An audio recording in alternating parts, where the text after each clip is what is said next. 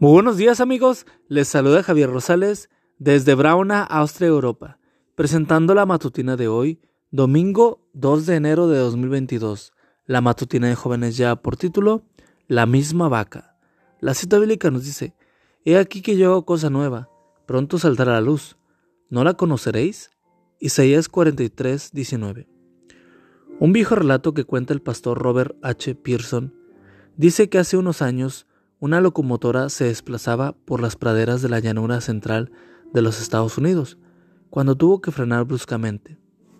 De inmediato, el conductor se bajó, resolvió el problema y regresó a su asiento, listo para seguir adelante con el viaje.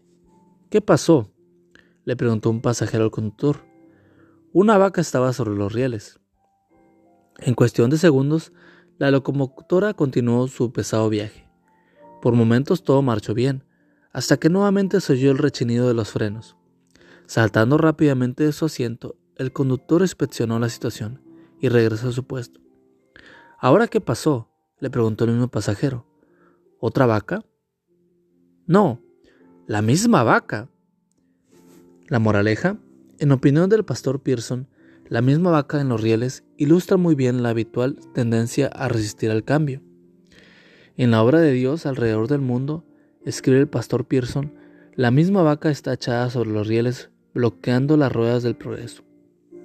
En otras palabras, para avanzar como iglesia hemos de cambiar muchos de los planes, las mismas estrategias, los mismos métodos si queremos obtener mejores resultados. En su momento, esas estrategias cumplieron su función, pero ¿cuán relevantes son en la iglesia de hoy?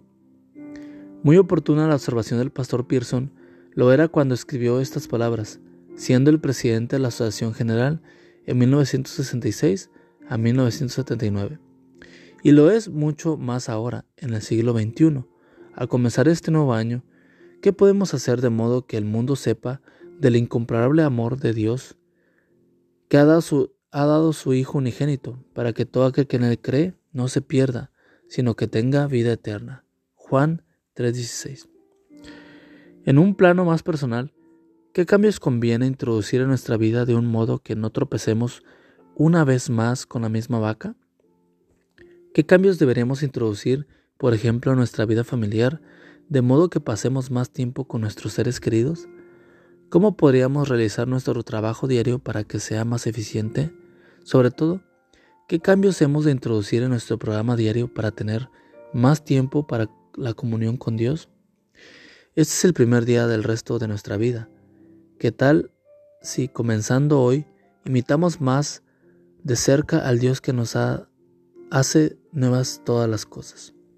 Padre Celestial, tú que abres caminos en el desierto y ríos en la tierra estéril, inspira en mí la frescura de nuevas ideas, nuevas resoluciones, nuevos planes, de un modo tan señalado que el resultado sea un rediamiento y una reforma en mi vida. Robert H. Pearson, How to Become a Successful. Christian Leader Pacific Press, 1978, página 144. Y amigo y amiga, recuerda que Cristo viene pronto y debemos de prepararnos y debemos ayudar a otros también para que se preparen, porque recuerda que el cielo no será el mismo si tú no estás allí. Nos escuchamos hasta mañana. Hasta pronto.